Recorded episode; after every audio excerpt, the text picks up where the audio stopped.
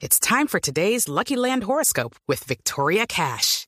Life's gotten mundane, so shake up the daily routine and be adventurous with a trip to Lucky Land. You know what they say. Your chance to win starts with a spin.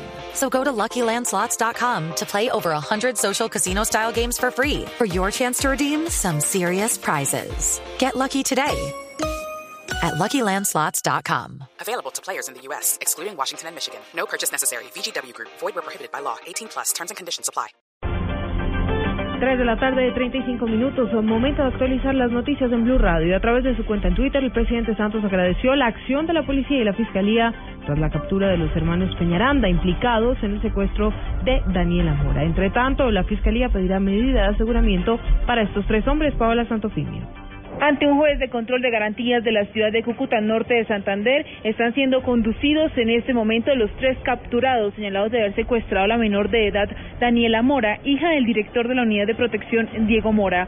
En la diligencia judicial, la Fiscalía pedirá la legalización de los capturados, así como les imputará los cargos de secuestro extorsivo y porte ilegal de armas, así como también solicitarán la medida de aseguramiento ante el juez, la Fiscalía presentará como material probatorio varias horas de grabación, monitoreos y patrullajes que se realizaron tras el secuestro de la menor.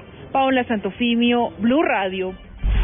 Hola, gracias. La Presidencia de la República pidió a los entes de control revisar hoja por hoja los contratos de las firmas Odebrecht y Andrade Gutiérrez en Colombia. Esto tras la captura de los directivos de estas empresas por presunta corrupción ligadas al caso Petrobras en Brasil. Julián Calderón. Silvia lo hizo a través de la Secretaría de Transparencia liderada por Camilo Enciso, quien pidió a la Contraloría General de la República, la Procuraduría General de la Nación y otras entidades de control interno que se verifiquen todas las contrataciones vigentes con las firmas Odebrecht y Andrade Gutiérrez, así como los proyectos en los que esas están interesados. Se trata, pues, esto de después de la captura de Marcelo Odebrecht y Andrade Gutiérrez, presidentes de esas compañías, por su presunta participación en sobornos entre funcionarios de Petrobras, directivos de las constructoras y partidos políticos de Brasil. Cabe recordar que actualmente Odebrecht es la firma encargada como socio mayoritario de la ejecución de la Ruta del Sol Tramo 2 y la recuperación de la navegabilidad del río Magdalena, mientras Andrade Gutiérrez está interesada en un proyecto vial en el sur del departamento de Bolívar. Julián Calderón, Blue Radio. 3 de la tarde, 37 minutos. El comisionado de paz, Sergio Jaramillo, calificó de cínicas las declaraciones de las FARC, quienes esta mañana pidieron medidas eficaces para acabar con el drama de los desplazados en el país. María Juliana Silva. Silvia, desde Cuba, el alto comisionado para la paz, Sergio Jaramillo, dijo que son cínicas estas declaraciones porque en lugar de intentar soluciones para los desplazados, la guerrilla de las FARC debe poner la cara y asumir su responsabilidad como agentes causantes del desplazamiento. Me parece que es una declaración de un gran cinismo por parte de las FARC. no es la hora de estar pidiéndole al gobierno eh, que eh, monte programas para desplazados ni estar diciéndole al país cómo se deben gastar sus impuestos en las víctimas. Tenemos el programa más grande de víctimas del mundo y más grande por un factor de 10 sino es el momento de reconocer responsabilidad. Y si estamos en este momento en un momento difícil del proceso, es precisamente porque hay una desilusión de los colombianos frente a la capacidad de las FARC de reconocer responsabilidad.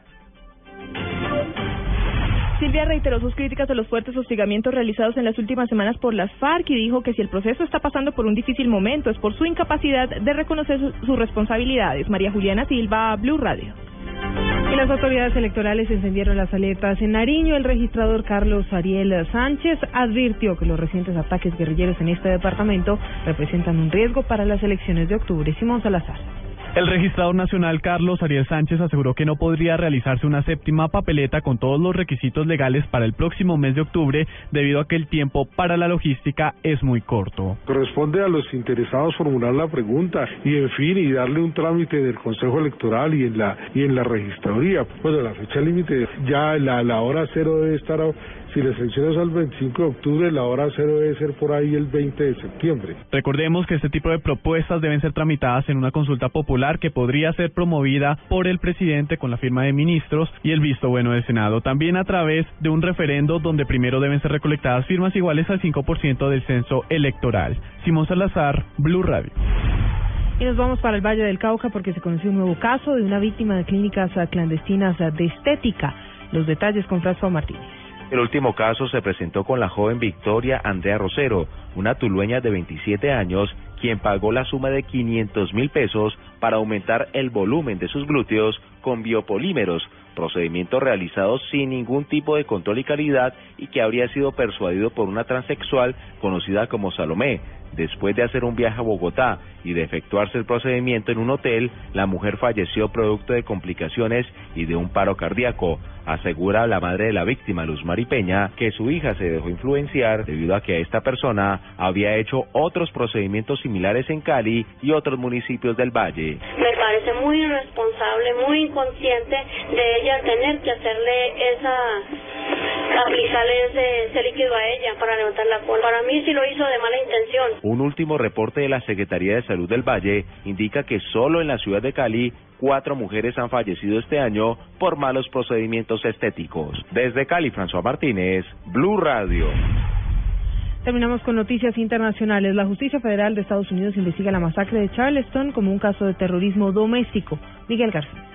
Las autoridades federales estadounidenses están investigando la masacre de nueve personas en una iglesia de la comunidad negra de Charleston, en Carolina del Sur, como un acto de terrorismo doméstico, según informó el Departamento de Justicia. Las autoridades del estado de Carolina del Sur ya acusaron formalmente a Dylan Roof, un joven blanco de 21 años, por la masacre cometida el pasado miércoles.